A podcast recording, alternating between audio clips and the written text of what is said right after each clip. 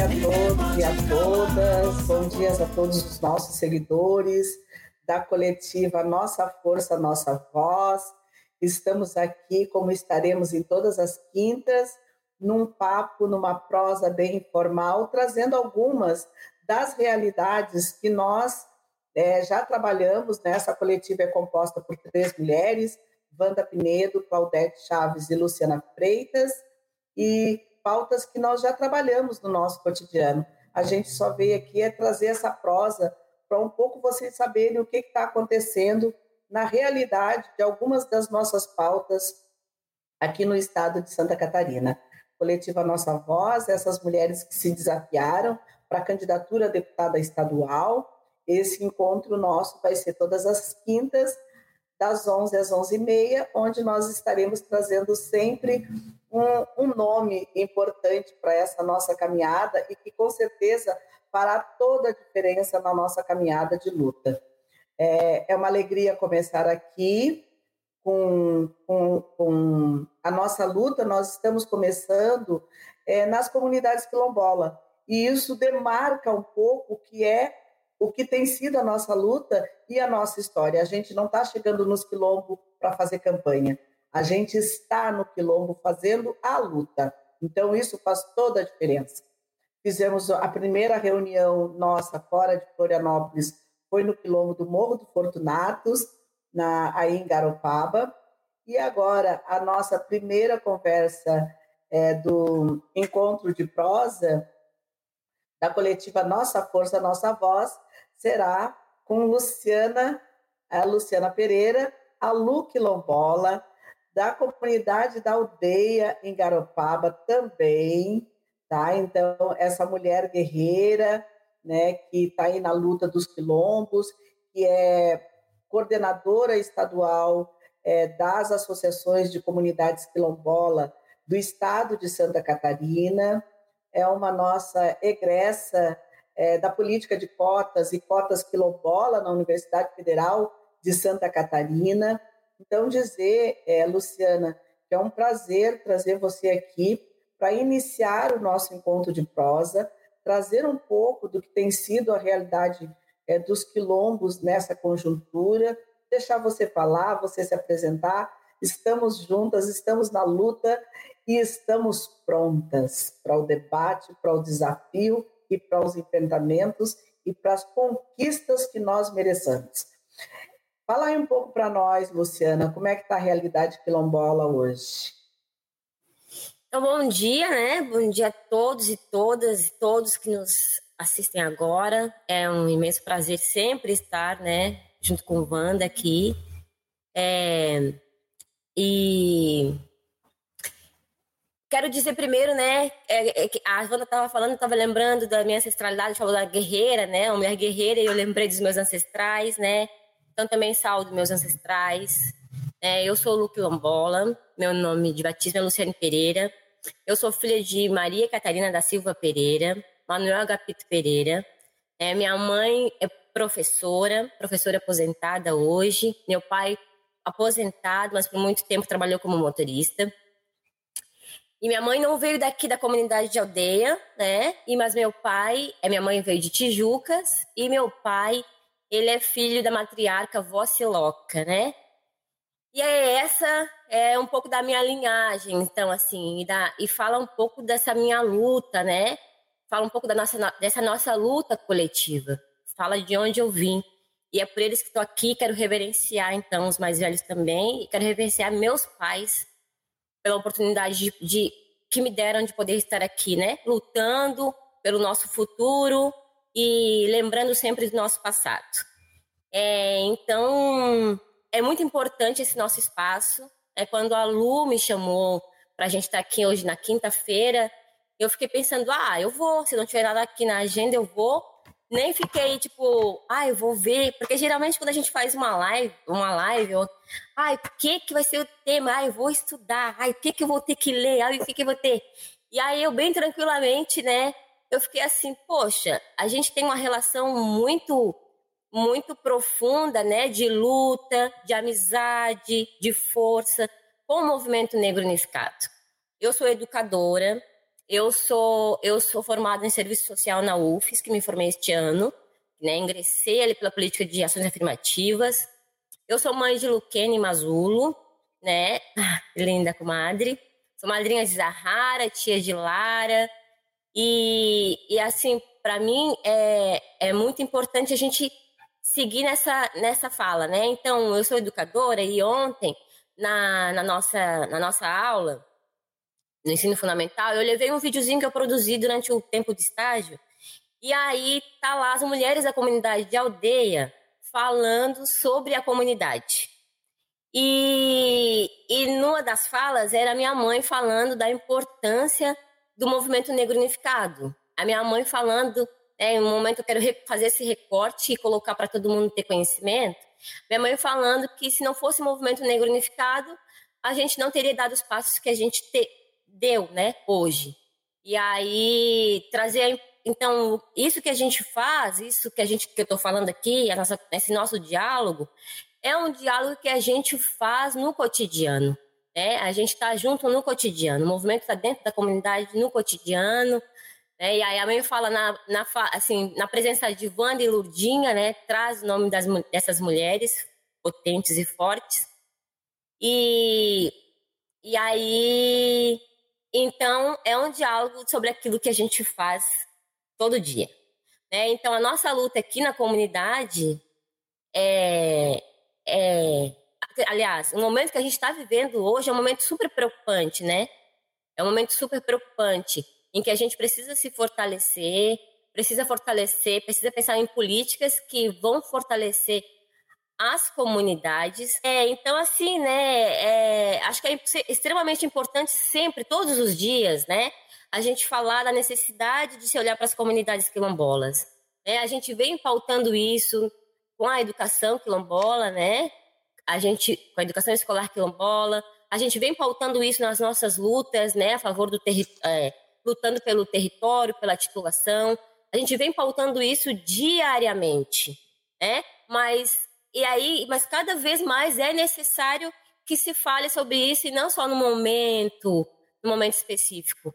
Então, esse, esse governo atual também, ele, ele paralisou ações importantes, né, que a gente estava ali no INCRA, por exemplo, é, a gente estava seguindo sempre com muita dificuldade, né? Porque a, a, sociedade ela não compreende ainda a nossa luta, né? A, nossa luta reparatória, reparação.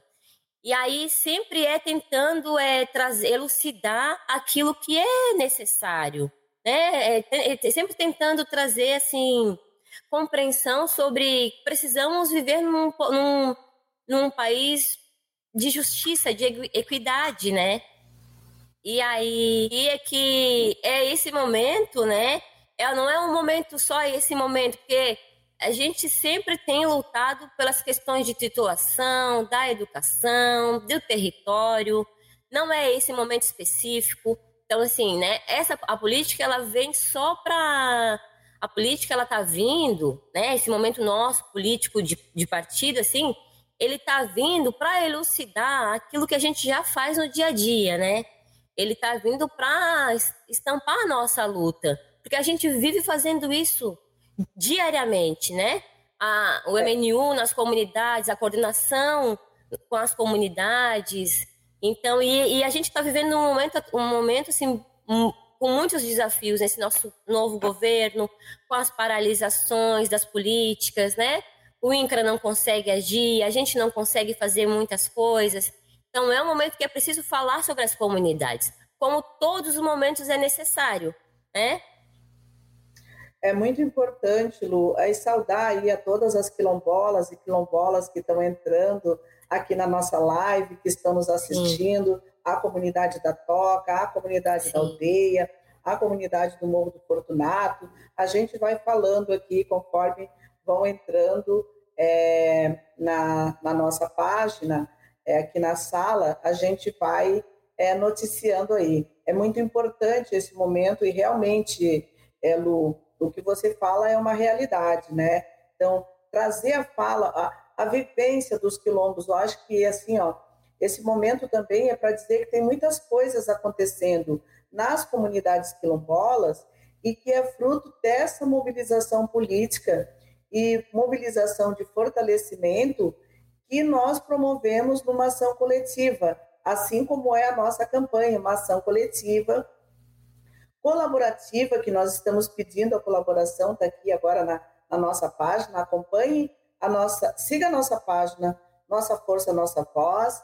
É, colabore lá com a campanha colaborativa para nossa campanha enquanto deputada, deputada estadual e porque nós entendemos que a luta das mulheres negras sempre foi uma história de luta coletiva. Não é à toa que nós estamos numa coletiva concorrendo a deputada estadual. A luta das mulheres negras sempre foi uma ação coletiva, sempre foi uma ação que somava pessoas para esses enfrentamentos. Por isso que eu acho importante, Lu, também a gente colocar para as pessoas que, que estão nos, nos acompanhando que a luta quilombola ela tem, ela tem esses desafios é, da presença e da ausência do Estado nas nossas comunidades, mas ela também tem o lado é, de produção, de avanço que as comunidades vêm construindo aí ao longo desses anos. E penso que a educação quilombola é uma delas. Fala aí um pouco para a gente, Lu, o que, que representa aí esse processo de coletividade das comunidades e a educação quilombola nesse contexto? Então, né, eu acho que é, é isso, né, que você vem falando, que é, vivemos num momento, e não só esse momento também, né, em que o Estado se omite a, a se responsabilizar por coisas que são de sua competência, né? Então, a, as leis estão ali, né? Aí tem o decreto 4887, tem a Convenção 69, tem a própria Institui a Constituição né, Federal de 88, que dão bases para nossas lutas, mas não é, uma, não é uma, uma lei constituída que faz com que as coisas, os direitos sejam efetivados com facilidade. Então, nós precisamos, e nós sempre avançamos e cobramos muito para que alguma coisa aconteça. E ainda assim, com muita dificuldade. Então, a educação quilombola, a educação escolar quilombola foi essa luta, né? Foi essa pressão para que acontecesse. Não foi uma coisa assim, ah, a gente sabe que as comunidades quilombolas, elas precisam de um, de um direito, né? elas precisam, não, elas precisam ser reparadas. Historicamente, né, por todo o processo, processo de escravidão e tal, de escravização, a gente precisa é, reparar é, é, as, as, comunidades quilombolas, né, a população negra. Eu vou, vou, então, vamos lá, vamos lá e vamos pensar numa educação que seja propícia para a comunidade. Não é. Nós, nós, as comunidades, as comunidades quilombolas, o movimento negro unificado aqui de Santa Catarina, a gente se reúne, a gente luta, a gente se organiza para exigir os nossos direitos. Então, a educação escolar quilombola, ela vem é, a partir dessa nossa luta, desse nosso enfrentamento. Né? E, todas, e todas as fases da educação, né, elas são extremamente importantes para a nossa população. As mulheres negras sempre priorizaram. Né? Minha mãe tem 81 anos e ela é professora. A Wanda aqui, professora. A Lu, professora. Então, as mulheres professoras aqui, né, nessa candidatura hoje, e educadoras também. É, e a educação é uma e é, é um a educação é uma organização também da nossa população negra, né? Que se organiza de, de, de várias, inúmeras formas, né? E a oralidade é uma delas, né? Mas então é extremamente a educação escolar quilombola, ela é extremamente importante e ela é uma das possibilidades de transformação né? Porque você é a, é a, é a possibilidade de você é, educar-se educar uma comunidade ou resgatar, né? Resgatar uma história a partir de sua própria história, né? Então você está estudando, resgatando seus valores, resgatando seus saberes, resgatando a coletividade né, intrínseca das comunidades quilombolas. Então, os seus princípios né, de ancestralidade, identidade.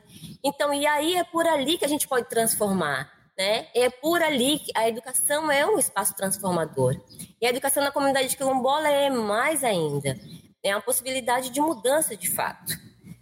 E não pode finalizar. Não, e aí eu só queria só queria dizer também que que aí a gente abre abre caminhos para a gente ir para uma universidade, né?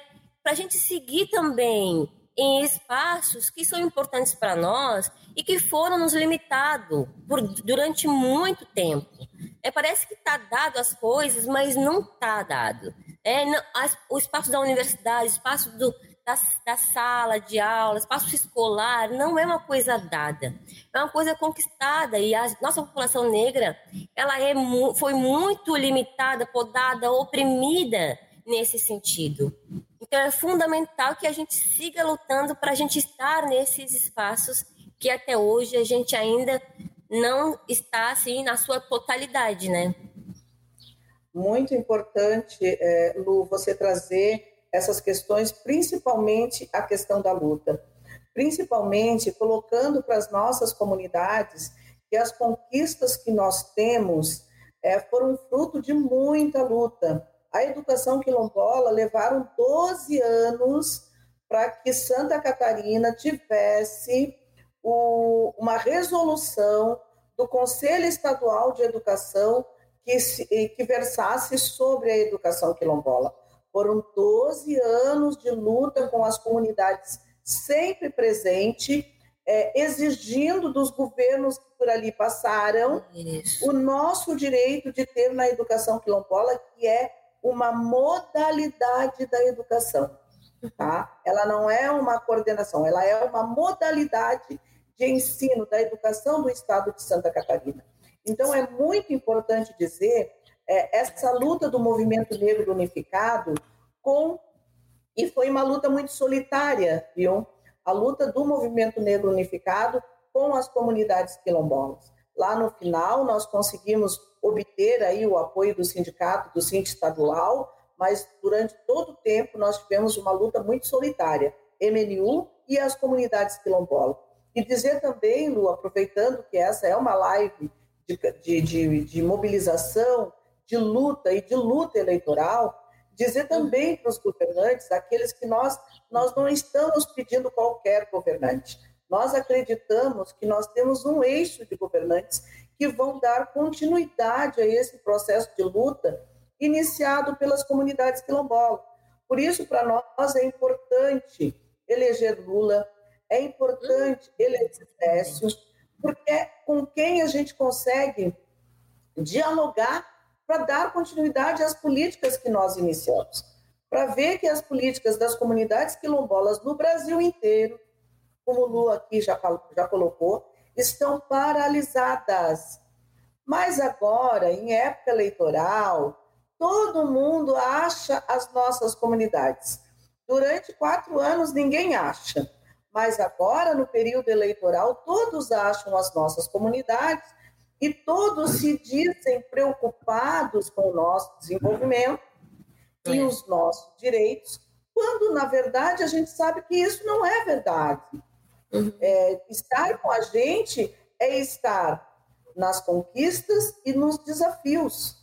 Isso é estar com a gente, é estar construindo novas conquistas para a gente. Então, dizer que é, o que a Luciana nos traz com relação à educação quilombola, com relação às políticas, com relação à participação social, é muito importante para que as nossas comunidades saibam que é preciso continuar, seguir lutando para uhum. conquistar direitos. direitos. Muito bem colocado pela Lu, não aconteceu assim, ó, num estalar de dedos. Ele uhum. aconteceu porque nós fomos para a rua porque as comunidades colocaram as suas prioridades, porque as comunidades disseram o que é que queriam, uhum. porque as comunidades vêm se desafiando e formando turmas no estado de Santa Catarina para dizer para esse governo que nós ficamos lá atrás, sim, durante séculos, ausentes das políticas educacionais, mas que agora nós queremos disputar o nosso espaço, sejam elas na educação básica e sejam elas no ensino superior. É preciso que a gente continue se desafiando. Afinal de contas, nós lutamos, né, Luciana, para ter o ingresso e permanência dos quilombolas na universidade. E você é fruto dessa política, né, Luciana? Do ingresso e permanência dos quilombolas na universidade, no ensino superior. Exatamente, exatamente. Sou fruto dessa política, né? É, e continuo também, e a gente luta muito para que, que, que, é uma, que é uma política que dê sequência né, na permanência dos estudantes, estudantes quilombolas principalmente, né? Porque não é só o ingresso, só ingressar, a gente tem que, a gente também tem que lembrar disso, não é só o, as vagas né, para o ingresso da universidade. É entender que precisa-se ter é, estratégias né, para a permanência desse estudante também. É, então, é, é pensar que esse estudante ele tem uma família, que ele tem, precisa comer, que ele precisa ter estrutura para o estudo, né? E que a gente não parte de uma de uma sociedade igualitária, né? Então, nós não temos as mesmas oportunidades e as mesmas condições que todos os estudantes que estão na universidade. Então, que a gente consiga é, que a gente consiga dar essa possibilidade de estudante estar lá e, e conseguir concluir, né? Como eu, como como foi para mim. Mas também quero dizer que, além da política e da luta que a gente, que a gente fez né, para os ingressos de estudantes, aqui na comunidade hoje, por exemplo, temos mais de 10 estudantes na Universidade Federal, que é uma coisa inédita, né? Que a gente não, tem, não tinha vivido. Mas é entender que, que, é, que é uma construção coletiva. O estudante, ele não está lá sozinho, né? Eu não fui para lá sozinha, ah, a Lu foi para lá sozinha, senão eu não teria dado conta também. Eu, mãe de dois filhos, estudando, né, trabalhando. Então, assim, é entender que teve também o movimento negro unificado, teve também as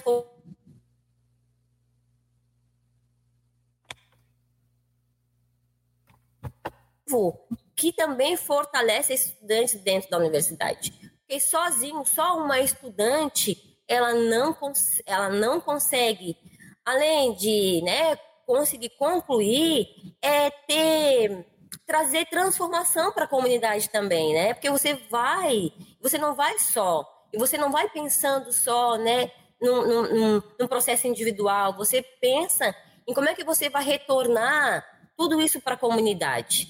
Como é que a gente vai poder ir lá na, na instituição, né, se pensasse nesse processo intelectual e voltar para a comunidade e fortalecer a nossa comunidade. Então, acho que é extremamente importante é, é, a gente não estar sozinho, é esse processo coletivo que é intrínseco, né? Das comunidades quilombolas e que a gente vem utilizando em todos os espaços que a gente vai, né? Porque não, não vou usar a coletividade né, é, só, no, só na, na comunidade quilombola, né? Coletividade não é estar em grupo, né? É você ser. É, então, você, em todos os espaços que você está, os espaços de luta, o espaço da, né, da, da educação, todos os espaços, você traz também esse coletivo para que a transformação seja a partir de uma daquilo que a gente realmente precisa, né? Eu ah, acho que é muito bem lembrado essa questão, principalmente a questão da, da coletividade, Lu. A coletividade que é esse pertencimento, que é você estar na, na universidade, mas você. Eu lembro que você sempre fala assim: você está na, na, na universidade, mas você é da aldeia, que é a questão do pertencimento. Então, todos os jovens quilombolas e negros que vão para a universidade, eles são frutos de uma luta coletiva de séculos. Não é uma luta coletiva de ontem, de hoje, de 2010, de 2002. Não, é uma luta coletiva de século dos movimentos negros, dos movimentos quilombolas, dos povos guerreiros que também sempre lutaram pela sua identidade, então ele é um movimento coletivo. E o estudante, a estudante, ao ir para a universidade, ele não pode se esquecer dessa coletividade que o fez chegar até lá. E quando a gente fala, trazido pela Lu também, quando a gente fala de, de ingresso e permanência, a gente está falando de ingresso é entrada, permanência é o estar lá é o atendimento psicopedagógico, é a estrutura que esse estudante precisa para ser atendido, é a biblioteca que às vezes à noite não funciona, porque tudo funciona de dia na universidade e os cursos à noite sofrem muito com a estrutura que a universidade oferece para este estudante que estuda, que trabalha durante o dia e estuda durante a noite. Então, isso, permanência é tudo isso é a universidade estar para esse estudante, é a universidade se preparar para atender esses estudantes que vêm de uma outra realidade e se deparam com a realidade da universidade, um outro mundo. E às vezes, por faltar essa estrutura de atendimento financeiro, pedagógico, de acolhimento, do racismo estrutural colocado, das coordenações que não respeitam a nossa história, então, tudo isso vai forçando e muitas vezes o, estudante chega até a desistir do seu curso por essa pressão vivida. Então, dizer que permanência trata não só de estar lá, permanência trata de todo esse acolhimento que esse estudante precisa, para além do RU, para além do, do, do alojamento universitário, para além da entrada ele precisa de subsídio, ele precisa de atendimento psicopedagógico, de atendimento psicológico, para que ele estar naquele lugar não agrida a sua história e a sua realidade quilombola. Que ele possa estar lá sendo quilombola, sendo indígena, sendo LGBT, sendo mulher negra, ele tem que estar lá do seu jeito, com o seu modo de ser e de estar no mundo. Aí sim você está de fato pertencendo. Então, é, Lu, dizer que, obrigada, Mara, é isso mesmo que a gente quer, Mara, que, os, é, que, os, que as pessoas que se colocam para a pauta quilombola, que elas de fato defendam a pauta quilombola, que elas estejam no cotidiano da luta quilombola. E para estar no cotidiano da luta quilombola, não precisa ser candidato, não precisa ser parlamentar, precisa que você se envolva com a pauta, que você se coloque para estar nessa pauta. E a pauta é muito grande e a pauta precisa sempre de muitas pessoas. Não foram poucas as vezes que nós saímos a buscar ajuda, a, a pedir é, presenças, e quero aqui saudar o, o companheiro que também é, é companheiro a, a, deputado federal, que é o companheiro Renê, é deputado federal pelo PT, né? 1333, porque tem sido um sindicato que tem acolhido as nossas pautas, independente de ser candidato ou não, tem acolhido os, os socorros que o movimento pede e as comunidades pedem para dar seguimento às suas pautas. Estar com as comunidades quilombola é estar na luta sempre que a gente pede ajuda e que busca o encaminhamento das nossas pautas. Quero aqui já agradecer a toda a equipe de suporte, a Luciana, a, a Marina, né, que estiveram aí no suporte para nos dar é, acolhimento, a todas e todos e todos que estiveram nessa nossa primeira live que inaugura a nossa nosso encontro de quinta, o nosso bate-papo, essa representação maravilhosa da Lu Quilombola, da comunidade da aldeia, uma comunidade sempre presente nas nossas atividades e nos nossos atos, né, que exerce a sua a sua coletividade de uma forma muito própria. Então, dizer que é importante, sim, é, dialogar com os quilombos, as suas perspectivas de avanço, desenvolvimento e principalmente do etnodesenvolvimento. Nós queremos governos que compreendam que as comunidades quilombolas têm uma forma própria de se desenvolverem. Elas se pautam pelo etnodesenvolvimento, um desenvolvimento pensado e construído a partir da realidade quilombola. E é algo que a Lu vive isso com muita propriedade. Então, dizer para Lula e para Décio que é esse o caminho que as comunidades quilombolas querem fazer, sim. Querem fazer a construção, a defesa dos seus territórios, a titulação dos seus territórios, para, de fato, poderem viver com dignidade e desenvolvimento. Vou passar aí para a Lu, para a Lu fazer a sua fala final e poder se despedir. Bom, né, eu, eu queria agradecer a oportunidade de estar aqui, né, conversando, né, com Wanda, é, dizer também que a comunidade de aldeia, né, ela é, está com a nossa força, a nossa voz, né, porque você disse que não precisa a gente estar nesse espaço de, de, né, de eleitoral para você é, é, conhecer a comunidade e lutar pelas comunidades. Mas já que você está nesse espaço, você tem a legitimidade, né? E de poder estar assim, representando ainda mais a comunidade. Então, acho que vocês são essas pessoas que estão conosco na luta, conhecem nossa luta, fortalecem nossa luta, fortalecem as comunidades quilombolas. Então, tem mais que o direito né, de estar com a gente representando né, numa organização política, tem mais que o direito né, de, de, de, de estar ali na frente conosco, porque vai levar nossas pautas, porque nos conhece já de muito e muito, muitos anos. Então, eu queria dizer isso, né? Queria dizer também que aí a comunidade está com vocês, a comunidade está com nossa voz. Imagina, né? A comunidade tem um, um grande uma honra e um prazer de aqui em meu nome, mas né, de poder estar tá representando e, e fortalecendo a luta, porque a gente sabe que fortalecer essa candidatura é fortalecer as comunidades, né? Dizer também que essas, as mulheres negras, elas estão nesses espaços, né? E lutando sempre, e não lutando só pelas mulheres negras, né? Lutando por justiça e equidade para as os homens negros, para as crianças negras, para a população pobre, para a população oprimida. Então, dizer que a luta das mulheres negras é para né, é todo mundo. E as mulheres negras vêm fazendo isso com maestria né, desde, desde que chegaram aqui. A luta, essa luta coletiva.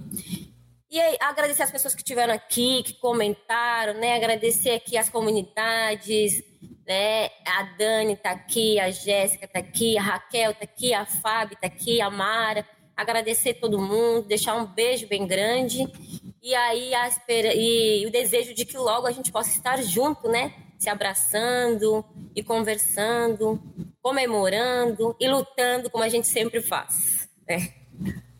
Obrigada, obrigada, Lu, obrigada a todos que estiveram aqui nessa, nessa nossa primeira live do Encontro de Prosa. Elas por elas, estamos prontas curtam a nossa página, a nossa Voz SC, ajude a divulgar a nossa vaquinha virtual, porque precisamos, estamos na luta, estamos com as comunidades quilombolas, como sempre estivemos na luta quilombola no estado de Santa Catarina e no Brasil. Nossa força, nossa voz, está aí o, nosso final, o nosso, a nossa marca, nossa força, nossa voz, 13913, na luta quilombola, como sempre estivemos. Obrigada, gente. Até a próxima quinta. Aguarde aí o nosso tema a ser debatido na próxima quinta-feira. Ninguém pode calar a nossa voz. A força da 180. Ninguém pode calar a nossa voz. Com a força da mulher negra. Agora eu quero ver como vai ser, como é que é. Com a força da mulher negra. Wanda Pimenta. Eu respeito a vida coletiva.